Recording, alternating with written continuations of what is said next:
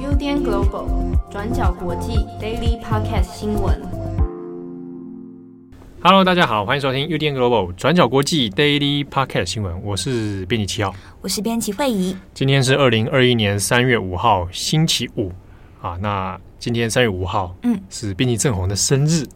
你们昨天不是有在 Daily 上面说了？因为很重要，所以要讲两次。三月五号啊，各位。哎，他好像是首先第一个被曝露生日的转角国际编辑，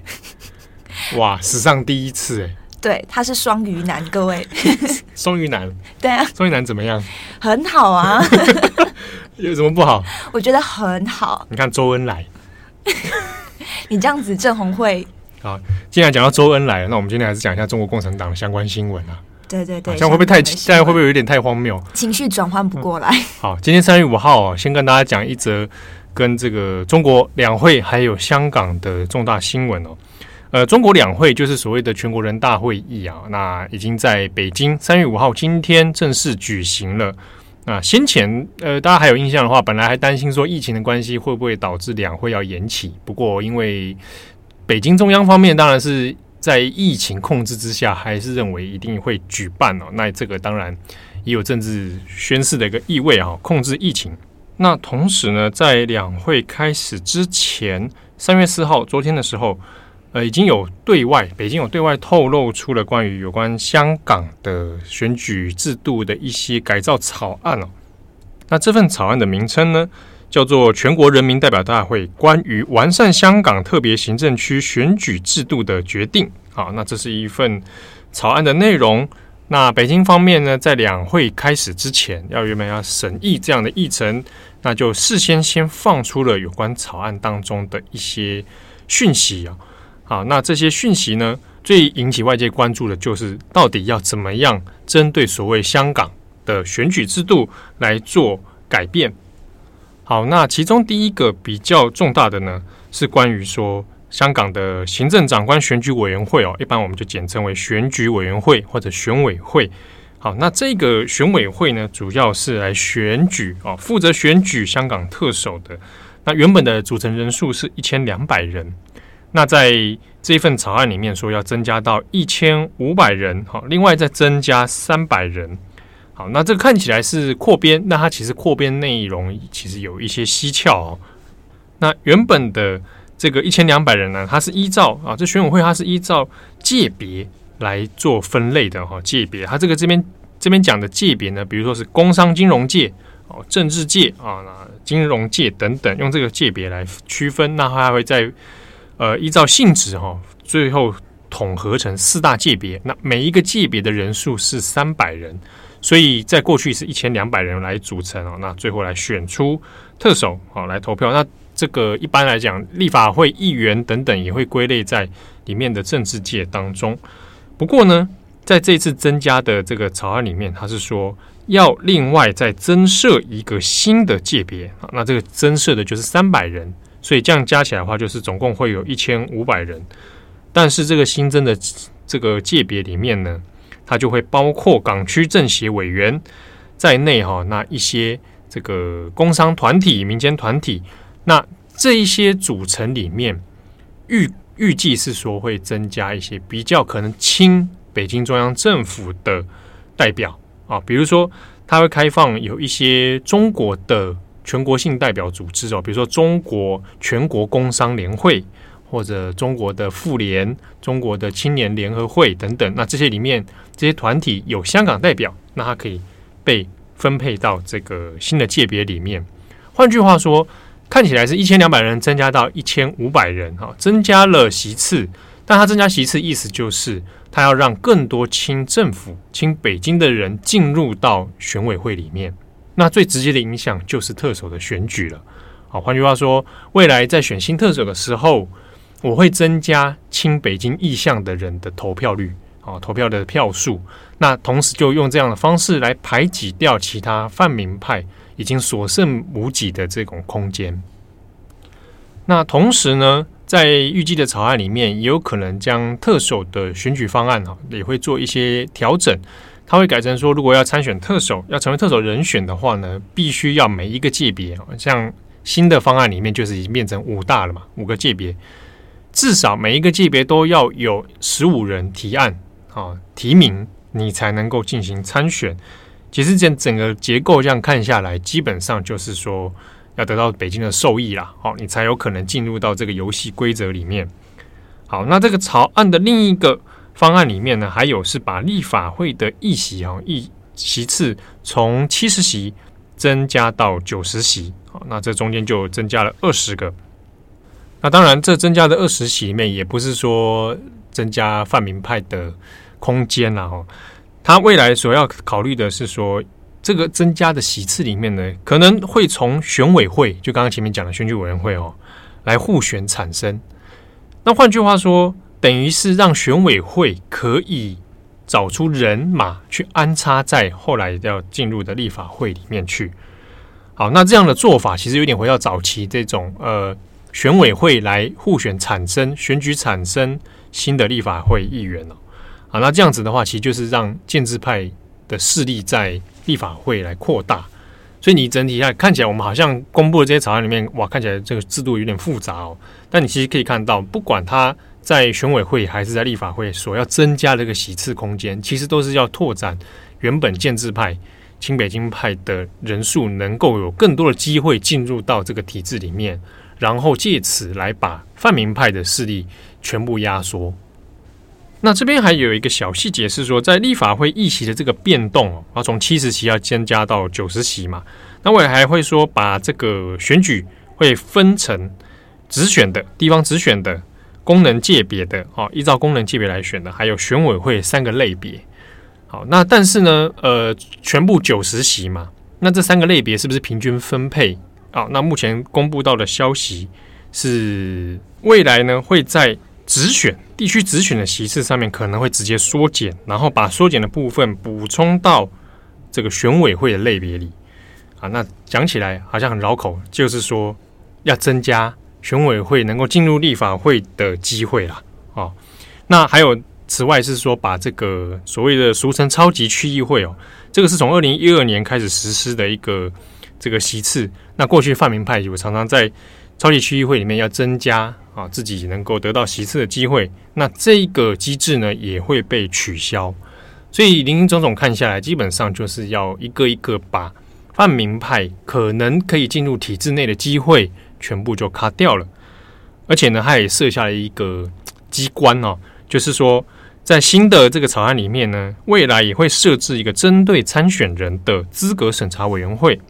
好，那你只要想要参选，不管是选委会也好，你想要参选立法会，你想要参选区议会，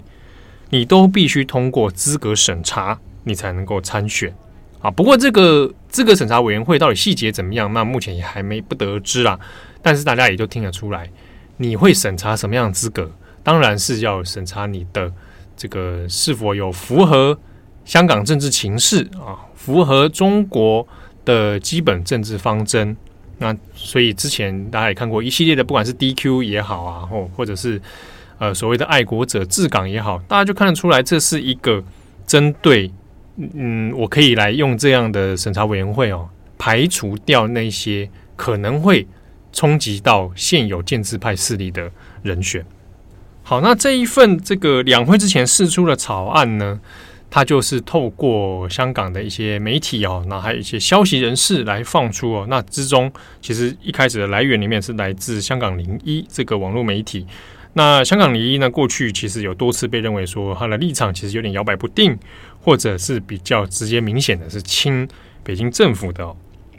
所以透过的香港零一释出了许多第一手的消息哦，不管是香港政协透露的资讯，或者夏宝龙哈港澳办主任。的这个资讯，那很多透过香港零一来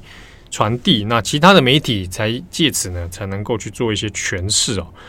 那后续呢，大家在意的可能是说，因为两会也还在开，所以具体来说，这个细节实施状况到底会如何还不知道。那时程要怎么样决定也不晓得，所以有没有可能冲击到今年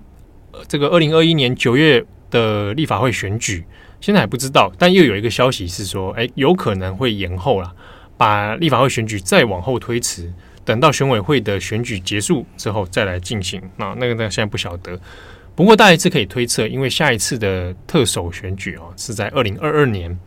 所以在二零二二年那一次里面，至少应该是新的制度已经上路了。整体来说，基本上就是让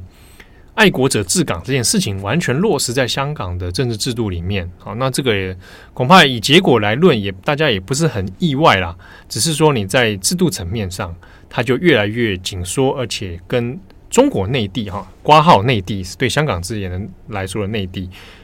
它的政治情势就还有法律情况就会越来越相像了。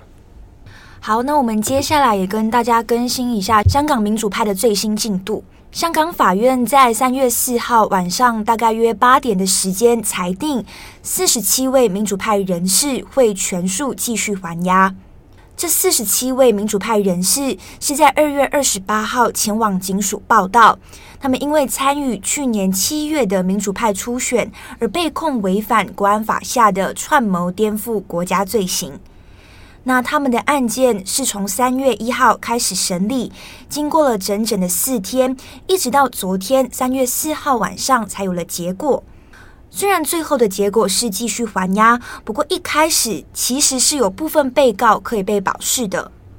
审理这次案件的国安法指定法官苏慧德，在三月四号晚上，首先事先宣布，其中的十五名被告可以被保释。不过就在可以被保释的这个好消息才刚公布不久，控方马上就提出了复核申请。所谓的复核申请，指的是。控方就这次的保释申请结果再次提出了上诉，所以因为控方已经再次提出了上诉，也就是提出了新的法律程序，所以原本获得保释的十五名被告需要继续还押，而他们的这个复核申请案件会在四十八小时之内再上庭审理。所以总结来说，原本获得保释的这十五名被告需要继续还押，他们的复核申请案件会在四十八小时之内审理。那另外的三十二名被告则会继续还押三个月，他们的案件会一直等到五月三十一号再开庭审理。还押的结果宣布之后，就有被告在法庭里面高呼口号，例如“政治犯无罪”、“香港人不死”、“多谢律师”。五大诉求缺一不可等等，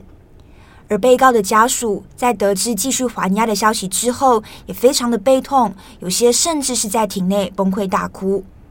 而那个时候，不少民众也有在庭外声援这四十七位民主派人士，有的也是开启手机的闪光灯声援，有的是相互拥抱鼓励。那警方在随后不久，其实就开始驱散民众了。不过，也有民众依然是选择在沿路驻守，开启手机的闪光灯，一一送别经过的囚车，希望给予这四十七位民主派人士最大的鼓励。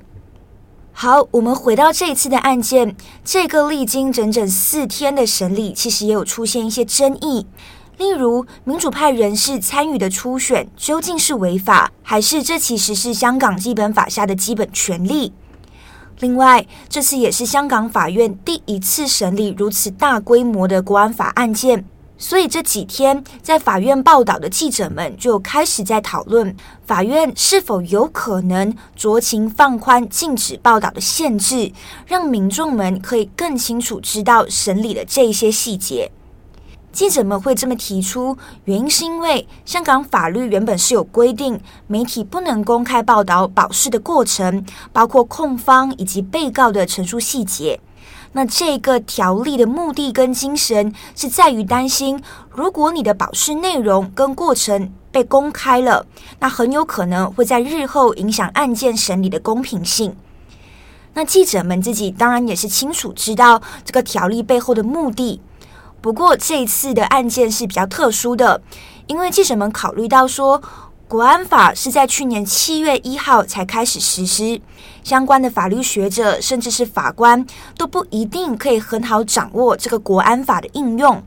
所以，如果你可以在这次的案件里面放宽媒体的报道，让民众们可以对国安法的条文的阐释有更多的深入理解，这其实对于公众利益是很重要的，而且这也对控方也是有好处的。所以在案件审理的第三天，记者们有正式的向法庭提出豁免报道限制的这个申请。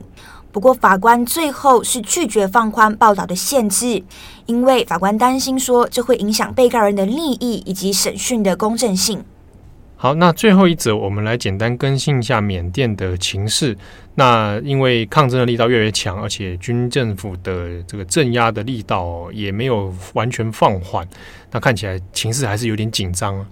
对，缅甸现在各个主要的城市，像是仰光或者是曼德勒，其实也酝酿了更大的示威潮。那示威者跟警方的持续对峙是越来越紧张。那除此之外，也有海军加入了军方的行列，所以是在各城市已经加强了部署的行动。另外一点可以跟大家补充的是，路透社今天有报道说，军政府在政变开始不久之后，原本打算转移在纽约联邦储备银行的十亿美元资产，